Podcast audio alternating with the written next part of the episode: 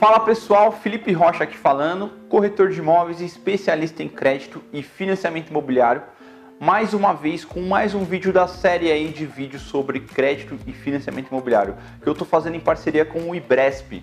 Então, para você, corretor e corretora de imóveis que tem dúvidas sobre FGTS, nesse vídeo eu vou falar sobre quais são as regras para utilizar o FGTS, o Fundo de Garantia. Então, você sabia que existem algumas regras fundamentais que se você não seguir elas, o seu cliente não consegue usar o fundo de garantia? Acompanhe esse vídeo até o final e você vai entender e aprender sobre isso. Roda a vinheta.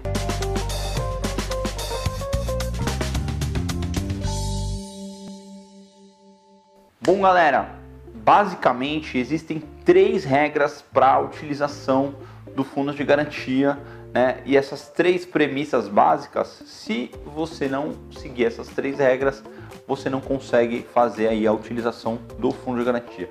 É muito importante você deixar o seu cliente ciente, né, corretor? Você tem que entender para atender e você tem que estar tá ligado como que você vai falar é, isso para o seu cliente para que ele faça a utilização do fundo de garantia numa boa e a sua venda aconteça, a sua venda flua.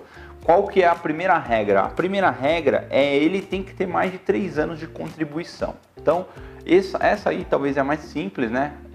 Geralmente quem não vai seguir essa regra é só aquele cliente que é muito jovem ou aquele cliente que não, não, não trabalha ou não trabalhou, nunca trabalhou registrado, e aí esse daí não vai utilizar o FGTS, né? O que vai utilizar é aquele que tem a partir de três anos de contribuição ou seja, três anos trabalhando sob regime CLT, né, com carteira registrada. Essa aí é a primeira regra.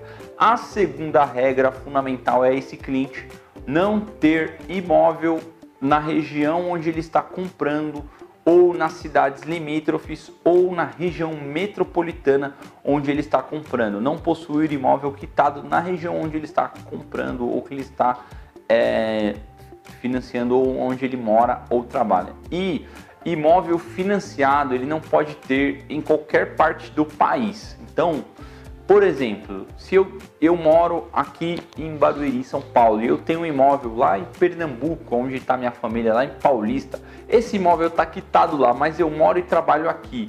E eu quero comprar um imóvel aqui utilizando um FGTS? Sim, eu consigo fazer o uso do FGTS. Agora, se esse imóvel lá estivesse financiado, Aí não, eu não consigo, porque a regra é clara: se você tiver imóvel financiado em qualquer parte do país, você não consegue fazer a utilização. Agora, se o imóvel for quitado lá no outro estado, eu consigo fazer a utilização aqui. Agora, digamos, se eu tivesse um imóvel, é, eu tenho um imóvel aqui em Guarulhos, um imóvel pronto, e eu quero fazer a utilização aqui da, do fundo de garantia comprando aqui em Barueri, onde eu moro.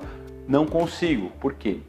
Não, você não pode ter um imóvel é, na mesma região metropolitana onde você mora ou trabalha. Então, Guarulhos é na, está na região da Grande São Paulo, na região metropolitana. E Barueri também está na mesma região, então não seria possível eu fazer a utilização do fundo de garantia. Então, é, essas basicamente são aí as três regras para a utilização do fundo de garantia.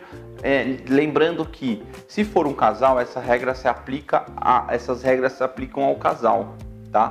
Um outro detalhe bastante importante que se atente ao seu cliente, se ele tiver algum imóvel declarado no imposto de renda, mesmo que esse imóvel esteja no nome de terceiro, mesmo que esse imóvel não tenha registro no cartório de imóveis, vai trazer implicações, porque a Caixa vai consultar o imposto de renda dele para verificar os bens e direitos. Se ele tiver imóvel declarado ali, você vai ter que fazer uma explicação, você vai ter que é, fazer uma tentativa de é, provar que aquele imóvel não é dele, que é a primeira aquisição. Por quê? O fundo de garantia, pela cartilha, pela regra, o cliente tem que usar para morar e tem que ser na região onde ele mora ou trabalha e tem que ser aí para um único imóvel, né, para moradia. Então, é, se ele tiver com algum imóvel declarado no imposto de renda, mesmo que não esteja no nome dele, mesmo que é, não tenha documentação, ele vai ter que se explicar. tá bom? Então, essas são aí as três regras básicas para a utilização do fundo de garantia. Espero que vocês tenham gostado desse conteúdo e até o próximo vídeo.